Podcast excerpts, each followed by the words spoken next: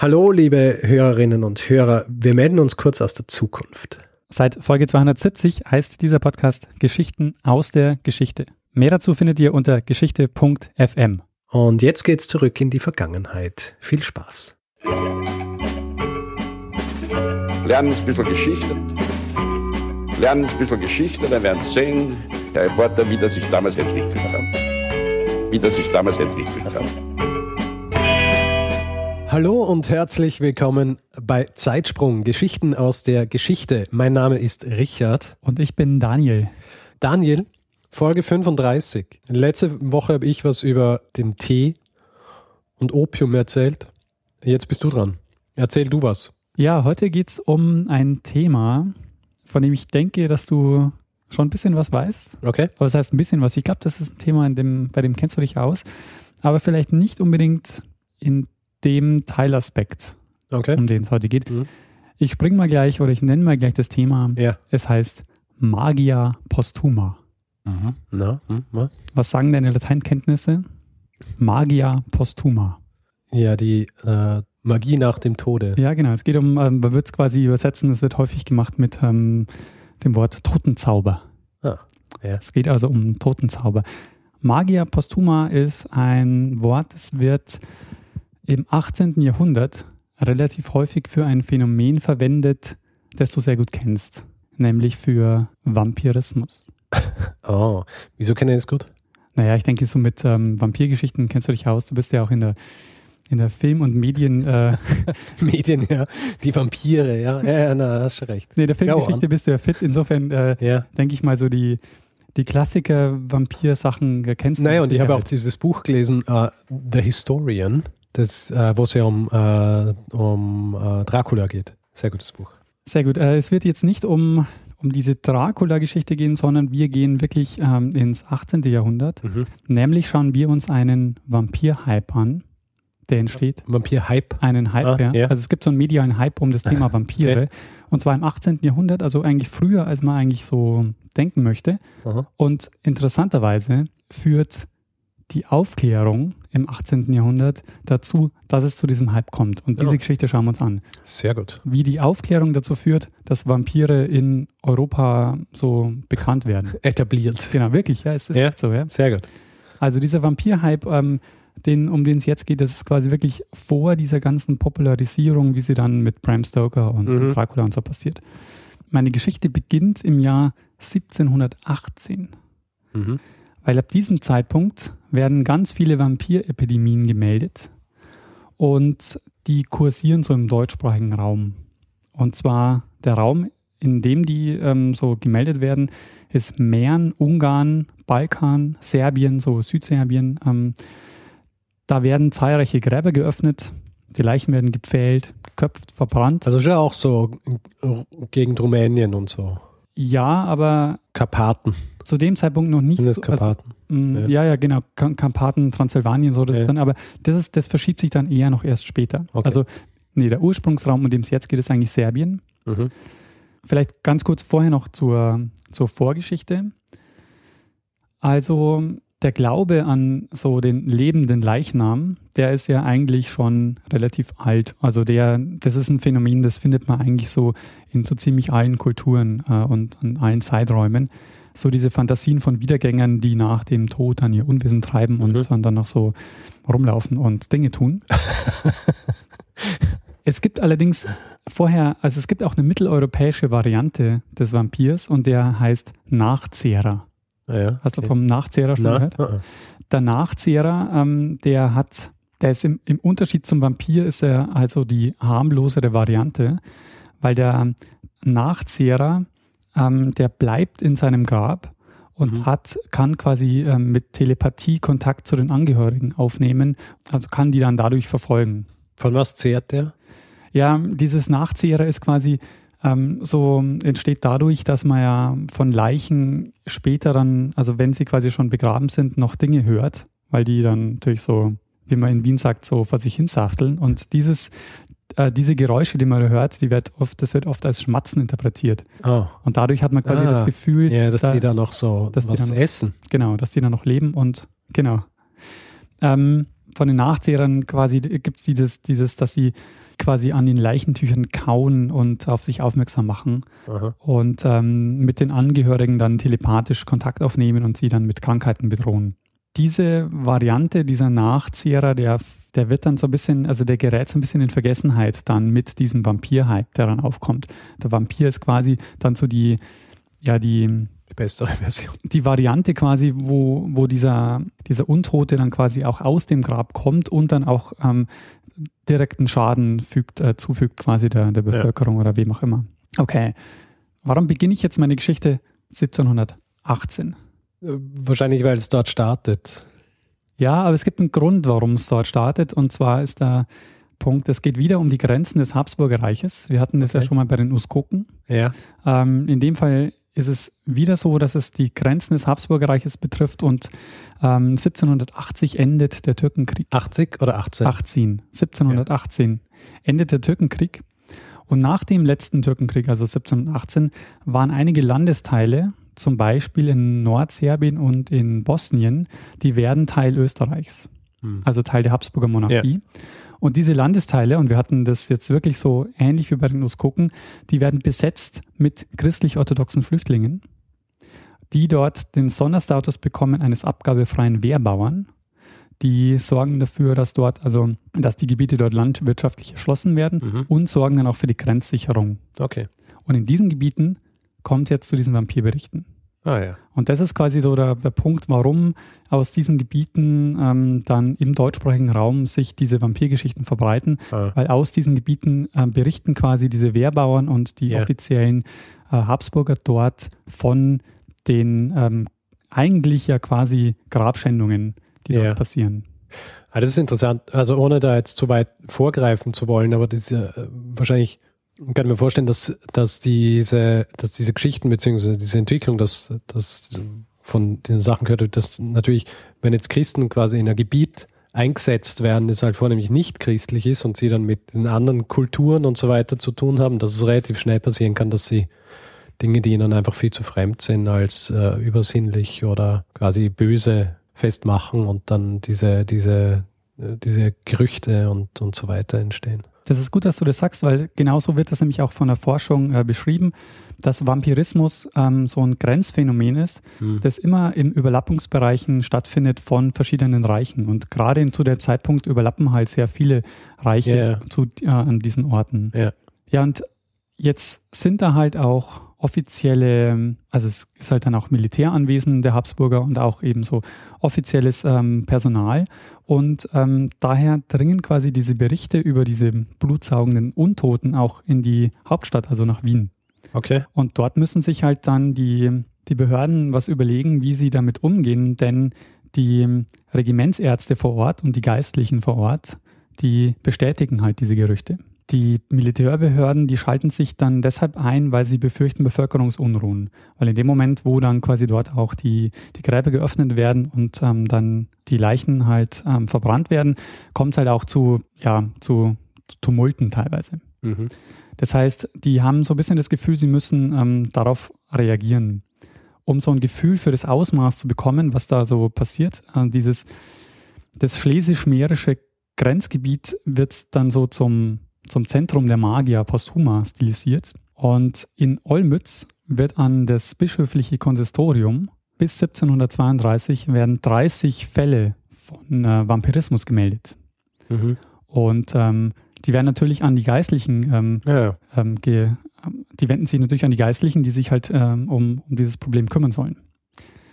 Ich möchte jetzt im Folgenden, es gibt einige dieser Vampirfälle, die dann auch so größere Aufmerksamkeit bekommen. Ähm, zwei davon möchte ich jetzt ähm, noch kurz rausgreifen. Ah, der erste, mit dem so die größere Diskussion entsteht, der ist ähm, ein, einer, der wird losgetreten und zwar im Dorf Kisolova, äh, ein Dorf in Nordbosnien. Dort ähm, haben verängstigte Dorfbewohner den Körper des Peter Plogojowitz ausgegraben, weil sie den als Vampir ähm, gemeldet haben. Und es kommt aufgrund dessen zu einer offiziellen Untersuchung der Habsburger. Mhm. Also die schicken eine Kommission hin und die sollen sich mal diesen Fall genau anschauen. Und ähm, der kaiserliche Verwalter Frommwald, Der kommt also dorthin, schaut sich diesen Fall an und schreibt dann einen Bericht, der dann auch in der österreichischen Staatszeitung veröffentlicht wird. Und er kommt also zu dem, ähm, zu dem Schluss, also in diesem Bericht heißt es, ich zitiere jetzt mal, in seinem Mund habe ich nicht ohne Erstaunen einiges frisches Blut erblickt. Und angesichts des Blutes, ja, das dann auch mhm. die, ähm, die Dorfbewohner gesehen haben, haben sie in schneller Eile einen Pfeil gespitzt und den Toten durchs Herz gepfählt. Ja. Das war jetzt mal ein Fall, ja, ähm, der schon mal sehr, ähm, sehr breit auch in der Öffentlichkeit diskutiert wurde, weil dieser Bericht auch dann veröffentlicht wurde, auch in der österreichischen Zeitung und dort auch viel gelesen wurde. Und ich habe schon gesagt, dass die Aufklärung dazu beiträgt, dass dieses Phänomen jetzt bekannt wird. Mhm. Und ähm, das firmiert unter der sogenannten Leipziger Vampirdebatte von 1725. Mhm. Äh, dieser Fall, den ich gerade gesagt habe, äh, den ich gerade geschildert habe, der ist eben aus dem Jahr 1925. Es schreibt dann ein Leipziger Gelehrter, der Michael Ranft, 1725 eine Dissertation über diesen Vorfall. Und das gilt quasi so als das erste gelehrte Werk zum Thema Vampirismus. Und ähm, der in was, in was für äh, in was für einer Disziplin ja, war gute, diese gute Frage. Diese ich glaube, es war Theologie. Ah. Und zwar hieß dieses, äh, dieses Werk Traktat von dem Kauen und Schmatzen der Toten in Gräbern. Und ganz im Sinne der Aufklärung argumentiert er natürlich, dass es, ähm, dass es nichts Übernatürliches ist, sondern dass es hier um ein ähm, dass es hier um Prozesse geht, die sehr natürlich sind und äh, dass man ähm, dass, die, dass die Vampire eher ähm, aus dem Volksglauben kommen und nichts Übernatürliches sind. Es kommt dann ähm, ein zweiter Fall dazu, der auch sehr breit diskutiert wird in dieser ähm, gelehrten Szene, nämlich der Fall äh, aus dem Jahr 1732 eines Arnold Pavle. Und der ist deshalb sehr, äh, sehr wichtig und ähm, bekannt, weil hier zum ersten Mal im deutschen Sprachraum bei dieser Untersuchung das Wort Vampiri vorkommt. Das heißt, das ist zum ersten Mal, ähm, wird, wird das Wort quasi mit hier in diesen Zusammenhang eingebracht. Ähm, dieser Arnold Paule, wie er auch häufig in den Quellen genannt wird, ja, ist ähm, im Süden Serbiens, äh, in Medvedka, wird, also stirbt er und wird dann dort als Vampir identifiziert. Und ähm, der Stabsarzt Johann Flückinger, der schreibt einen sehr ausführlichen Bericht nach Wien, äh, also in, in, dem er also diesen, diesen Fall erklärt und erläutert. Und sein Bericht, der wird also binnen weniger Wochen in zahlreichen Zeitungen abgedruckt und der löst dann ähm, so ein bisschen auch diesen Vampir-Hype aus, okay. der dann im, im Nachgang ähm, sich, sich auftut. Es gibt dann es gibt dann ganz, ganz viele ähm, Gelehrte, gerade auch Theologen, die sich dann zu, diesem, äh, zu diesen Fragen äußern. Und ähm, ich habe ja schon mehrfach jetzt gesagt, dass die Aufklärung jetzt dazu führt, dass das Thema so nochmal hochkommt. Und ähm, ich meine, wir können jetzt nicht über die Aufklärung reden, aber die Aufklärung nur mal so als, als, so als ganz grobe Einordnung. Im Grunde etabliert sich mit der Aufklärung das rational-wissenschaftliche Weltbild, das wir heute so kennen. Die Aufklärer versuchen, dieses Phänomen eben genau aus so einer ähm, rationalen und wissenschaftlichen Sicht aufzuklären. Man muss allerdings auch ein bisschen so noch vorsichtig sein. So 18. Jahrhundert ist jetzt noch nicht so, dass man da so mit allen steilen Thesen einfach mhm. mal so auftreten kann. So die Kirche ist schon noch ein sehr, sehr mächtiger Player in diesem, diesem Feld. Ja. Aber da kommen wir jetzt noch dazu. Der Michael Ranft, den ich vorher schon genannt habe, ähm, der ähm, beschreibt dieses Vampirunwesen oder diese Vampir, ähm, Vampirtum als Seuche, die er auf Nervenleiden und Fieber zurückführt. Und äh, diese Unverweslichkeit der Leichen führt er dann auf die klimatischen Bedingungen und die Umstände dort zurück. Also wie man sieht, er versucht halt quasi ein rationales, äh, rationales und wissenschaftliches, wissenschaftliche Begründung dafür zu finden, warum dieses Phänomen so passiert. Mhm ohne allerdings vor Ort gewesen zu sein und auch diese Leichen gesehen zu haben. Ja. Ähm, es erscheinen dann innerhalb weniger Jahre mehr als 20 Schriften, die sich also dann gerade so im, deshalb auch Leipziger Vampirdebatte, gerade so im protestantischen Deutschland ähm, ganz viele Theologen und, ähm, und Philosophen sich zu diesem Thema äußern, weil es nämlich auch eine heikle theologische Frage war, wie man darauf ähm, reagiert. Ja. Zu dem Zeitpunkt ist äh, der der oberste äh, Katholik, der Papst Benedikt XIV. Und äh, der ist auch eher, der argumentiert auch eher in Richtung Aufklärung. Ähm, und weil der nämlich halt auch so ein bisschen das Problem hat mit dem, diesem Vampirunwesen, weil er befürchtet, dass es eine Verballhornung der Heiligen Kommunion ist.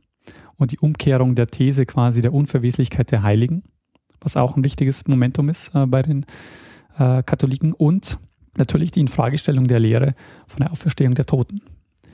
Ähm, und deshalb äh, ist die Kirche auch so ein bisschen vorsichtig, was ähm, diesen, dieses Wiedergängertum betrifft. Und wir haben jetzt also quasi diese Vampirfälle und wir haben jetzt ganz viele Gelehrte, die sich dazu äußern und die, die quasi im Sinne der Aufklärung versuchen, ähm, das verständlich zu machen.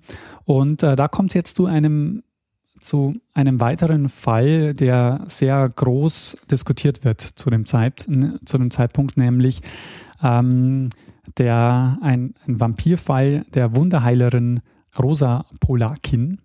Ja, also was man auch sieht ist, es wird häufig jetzt die Verbindung gemacht zum zur Hexerei, zum Hexentum. Das ja. ist auch sowas, was dann, äh, je mehr das Ganze in den europäischen Kontext rückt, auch ähm, sich verbindet thematisch.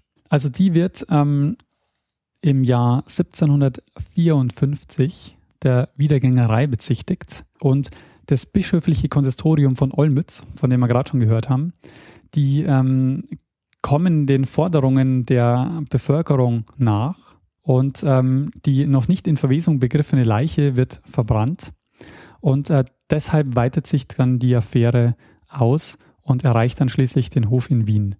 Was ist der Skandal? Der Skandal ist, dass, ähm, dass quasi eine offizielle Habsburger Behörde eingeht auf diesen Volksglauben und ähm, quasi damit diesen Vampirismus bestätigt oder dieses Wiedergängertum bestätigt. Okay. Und ähm, Maria Theresia ist eine aufgeklärte Kaiserin mhm.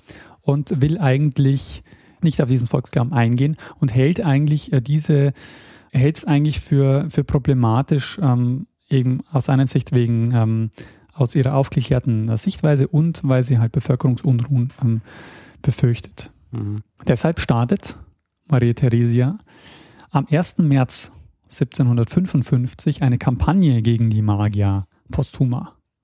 Sie schreibt dann in einem Brief zum Beispiel, dass sie missfällig wahrnehmen muss, ja, dass die Leute in ihrer Leichtgläubigkeit so weit gehen, dass sie Träume, Einbildungen und von Betrügern vorgegaukelte Ereignisse für Gespenster und Hexerei halten.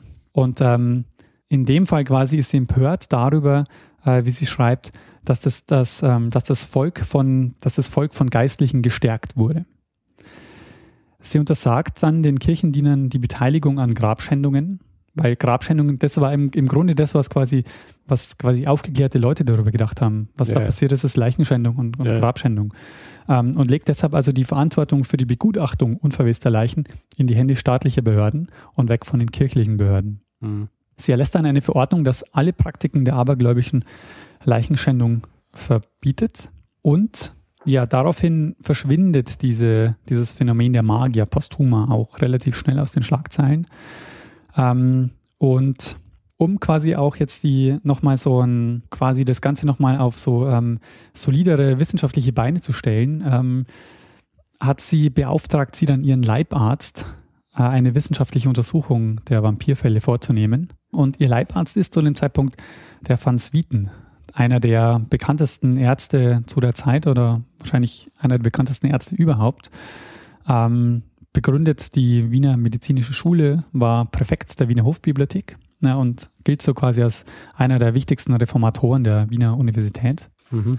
Und der Van Swieten, der verfasst 1955 eine Schrift mit dem, in der deutschen Übersetzung heißt sie Vampirismus. Und ähm, dort beschreibt er das, was man von einem aufgeklärten Mediziner erwartet. Die Toten sind und bleiben tot. Ja? Die Vampire entspringen den Köpfen ungebildeter Menschen. Die Vampire sind nicht Täter, sondern Opfer, nämlich, Zitat, Schlachtopfer der Ignoranz und des Aberglaubens, wie er schreibt.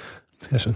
Und gleichzeitig mit dieser Schrift entsendet ähm, die Maria Theresia eine Untersuchungskommission unter der Leitung des Arztes Georg Thaller in die Walachei, wo er und nach Siebenbürgen und ähm, dort sollen sie quasi dem Ganzen auf den Grund gehen und sollen also diesen, diesen Vampirglauben da ein für alle Mal ein Ende machen. Und interessanterweise, oder was ich spannend fand in diesem Traktat, dass der von Swieten schreibt, ist, dass er nicht nur diesen Vampirglauben ins Reich der Fantasie steckt, sondern dass er, dass er quasi sagt, der Grund ist eigentlich die Unbildung der Bevölkerung. Das ist ja auch sowas, also wie man das ja, dieses, dieses bekannte Motto der Aufklärung von Kant ja auch kennt, ja, also habe Mut, dich deines eigenen Verstandes zu bedienen. Ähm, genau in diesem, ja, in diesem Geist quasi argumentiert ähm, der Van Swieten hier auch in diesem, in diesem Fall. Ja, damit verschwindet auch die Magia Posthuma halt mhm. so ein bisschen aus dem ähm, Blickfeld und aus den Schlagzeilen. Mhm. Aber ähm, fand ich eben interessant, äh, dass es vor diesem, quasi, was man dann halt später kennt, auch aus der Literaturgeschichte, mhm. äh, gibt es quasi schon in der Aufklärung dieses Momentum, dass der Vampirismus so aufkommt und äh, mal hypt. Und auch aufgegriffen wird in anderen, ähm, dann schon in so literarischen ähm, Formen zum Beispiel. Also ähm, der Sturm und Drang ist ein großer Fan dann auch von diesen, von diesen Vampirideen. Die mhm. stecken da dann auch schon teilweise mit drin. Also Goethe yeah. zum Beispiel ähm, hat das Motiv auch schon aufgegriffen. Jetzt kommen wir zum Schluss meiner Geschichte. Okay. Denn was ich jetzt eigentlich erzählen wollte, war quasi so der Hype des Vampirismus durch die Aufklärung. Also wie die Aufklärung dazu führt, dass es ähm, zu einer Zeit, wo man eigentlich mal nicht damit rechnen würde, schon ähm, so einen Hype gibt zum Thema Vampirismus. Der ähm, Vampir ist zu dem Zeitpunkt, wie wir ihn aber jetzt quasi als Wiedergänger kennengelernt haben in dieser Geschichte, halt eher so eine Art Zombie. Also einer, der, yeah. der so ein bisschen, ähm, der so als Leiche rumläuft und, ähm, und Böses tut. Mhm. Den Vampir, wie wir ihn dann später kennenlernen, als attraktiven Aristokraten, der, ähm, der so, ja, so elegant und, äh, und charmant ist. Und genau, so, ja. der so ein bisschen dandyhaft daherkommt. Ja, ja. Der hat ein relativ klares Geburtsdatum quasi, nämlich den 16. Juni 1816, also eigentlich so 100 Jahre später. Und da ist eine Person beteiligt, die wir schon kennen. Ähm, Mary Shelley. Sie war dabei, als diese Geschichte entstand. Bram Stoker. Nee, der ist später. Bram äh, Stoker ist viel später. Ähm, Wir haben schon über sein Leben geredet. Und er war in Genf dabei. Achso, in Genf. Ja, ja, warte. Ähm, ah, der Ding, äh, Byron. Lord äh, Byron. Ähm, Stimmt. Also im Juni 1816, ja, da gibt es in dieser Villa des Theologen Diodati am Genfersee. Das ist so ein Wettschreiben, das genau. sie aufführen, gell? Da treffen sich so ein paar äh, Leute, da ist unter anderem sind da die Shelleys dabei, wo dann auch die Geschichte mit Frankenstein mhm. entsteht und ähm, auch Lord Byron ist dabei. Und Lord Byron schlägt da eine Geschichte vor eines ähm, Vampirs. Die Geschichte, weiß nicht, er, er, schreibt sie dann nicht und sie funktioniert dann irgendwie nicht, aber sein, sein Freund, ja, der ähm, sein Vertrauter. Sein, ja, sein Freund und Vertrauter, der John Polidori, der greift seine Geschichte auf und schreibt die Geschichte The Vampire. Mhm. 1816. Und diese Koproduktion quasi von Byron und Polidori ist so ja die Geburtsstunde quasi des, des modernen Vampirs, mhm. im Grunde genommen. Äh, er schreibt nämlich da die Geschichte eines aristokratischen Vampirs, des ähm, Ruthven, ein junger Adliger, ähm, der zum Vampir wird. Und der Rest ist Geschichte. Sehr gut, sehr schön. Äh, gutes, äh, äh, guter Bogen gespannt ja? Äh, von, von ähm, quasi den Anfängen bis, zum, bis zur äh, kulturellen Kulminierung in solchen, ähm, solchen Werken wie eben dann schlussendlich Dracula, wie man ihn kennt, aber halt. Ja, ähm, Daniel, vielen Dank für, für, diese, für diese sehr spannende Geschichte. Also ich finde vor allem diese, dieses Ding auch so spannend, dass die, also so diese Entstehungsgeschichte und auch was du äh, gesagt hast mit diesen überlappenden ähm, Gebieten, wo irgendwie überlappende Reiche so aneinandertreffen und wo dann, wo die Leute sich dann komische Sachen ausdenken, um vielleicht irgendwie zu copen mit der Tatsache, dass da was ganz Fremdes ist. Ja, eine Erklärung dafür zu finden, was da yeah. für Dinge passieren, ja. Yeah. Weil es ist natürlich auch häufig so, dass da, ähm, also heutzutage wird es ja erklärt, was da damals teilweise passiert ist über, über halt ähm, Krankheiten und Seuchen, die ausgebrochen sind. Also teilweise wird es erklärt zum Beispiel über Milzbrand oder über äh, Tollwut zum Beispiel. Also, dass man einfach seltsames Verhalten von Personen halt irgendwie erklären muss. Ja, sehr spannend. Vielleicht nur als kleines äh, Ding noch. Also natürlich so zu diesem Zeitpunkt katholische Kirche noch immer wahnsinnig mächtig und so weiter, aber es ist dann irgendwie ein bisschen lustig, wenn man so äh, dann so an so, äh, wenn jemand wie die ähm, Maria Theresia darüber schreibt, dass, dass die Leute sich irgendwelche Sachen ausdenken mit und äh, mit irgendwelchen Sachen, die es nicht gibt und, und sich dann darauf einlassen. Und Im Hintergrund ist aber halt noch immer die, die große katholische Kirche, die genau den gleichen Dingen arbeitet, nur das halt seit, äh, seit, seit äh, Jahrhunderten etabliert ist. Ja. Ist lustig, dass du das sagst, weil ähm, das habe ich jetzt weglassen, weil das ist nämlich eigentlich ähm, bei diesem Van Swieten auch noch voll spannend, weil wie er das argumentiert, ist halt, dass er voll rumeiert, weil er halt irgendwie der Kirche nicht irgendwie an, ah, ans ja. Bein treten will. Und er sagt dann sowas wie, ja, Wunder gibt's, aber nicht mehr in der Gegenwart ähm, weil quasi wir Menschen, ähm, also Gott hat es quasi jetzt nicht mehr nötig, Wunder zu verbringen, weil ah. wir Menschen haben jetzt quasi unseren Geist und können quasi die Welt wahrnehmen. Ah, verstehe. Und ähm, Wunder hat es quasi früher gegeben, weil da hat es auch quasi was nötig, um den Menschen quasi weiterzubringen und jetzt ist es soweit und jetzt aus dem Schatten getreten, dieser. Ja, genau. Sehr gut. Das ist natürlich eine Erklärung. Okay, jetzt glaube ich. Na, fantastisch. Ähm, Jetzt haben, wir, jetzt haben wir auch schon über Vampire geredet. Sehr gut. Sehr gut. Ich dachte echt, du kennst die Geschichte. Ich dachte, na, so, ah, Vampire, na, na, die Anfänge der Vampire so. kenne ah, bestimmt. Na, das ist nicht mein Spezialgebiet. Sehr gut. Wir freuen uns ähm, wie immer über Feedback, nämlich zum Beispiel auf der Webseite als Kommentar zeitsprung.fm oder per E-Mail unter feedback.zeitsprung.fm. Man kann uns auch auf Twitter kontaktieren entweder den Richard als Ed Stormgrass oder mich als Ed Messner. Man kann uns auch auf iTunes bewerten, freuen wir uns auch sehr darüber, entweder mit Sternen oder mit einem kurzen Text. Und gibt es noch eine Möglichkeit, an uns heranzutreten? Hast du Facebook gesagt? Nee, sag du das mal. Es gibt natürlich auch die Möglichkeit, ähm, auf Facebook Feedback zu geben, und zwar auf unserer eigens für Zeitsprung eingerichteten Fanpage. Und zwar facebook.com slash zeitsprung.fm. Dort gibt es die Möglichkeit, uns zu kontaktieren oder direkt unter jeder Episode ähm, einen Kommentar zu hinterlassen. Und dann bleibt uns wahrscheinlich wieder nichts anderes, als dem einen das letzte Wort zu lassen. Richtig. Bruno Kreisky. Lernen ein bisschen Geschichte lernen ein bisschen Geschichte, dann werden Sie sehen, Herr Reporter, wie das sich damals entwickelt hat. Wie das sich damals entwickelt hat.